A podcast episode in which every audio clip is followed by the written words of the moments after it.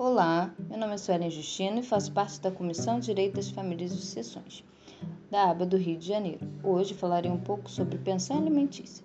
Segundo o artigo 1694 do Código Civil Brasileiro, podem os parentes, os cônjuges ou companheiros pedir uns aos outros alimentos que necessitem para viver de modo compatível com a sua condição social, inclusive para atender às necessidades de sua educação.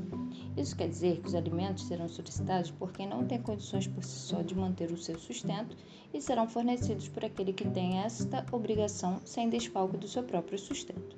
Serão então os alimentos fixados na proporção das necessidades do reclamante e dos recursos da pessoa obrigada.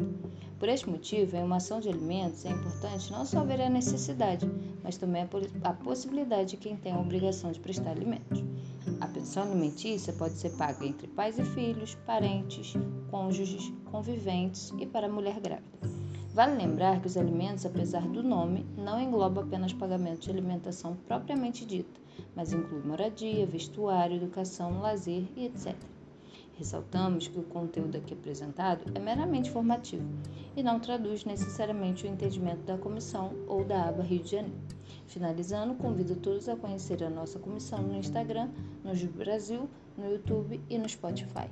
Até a próxima!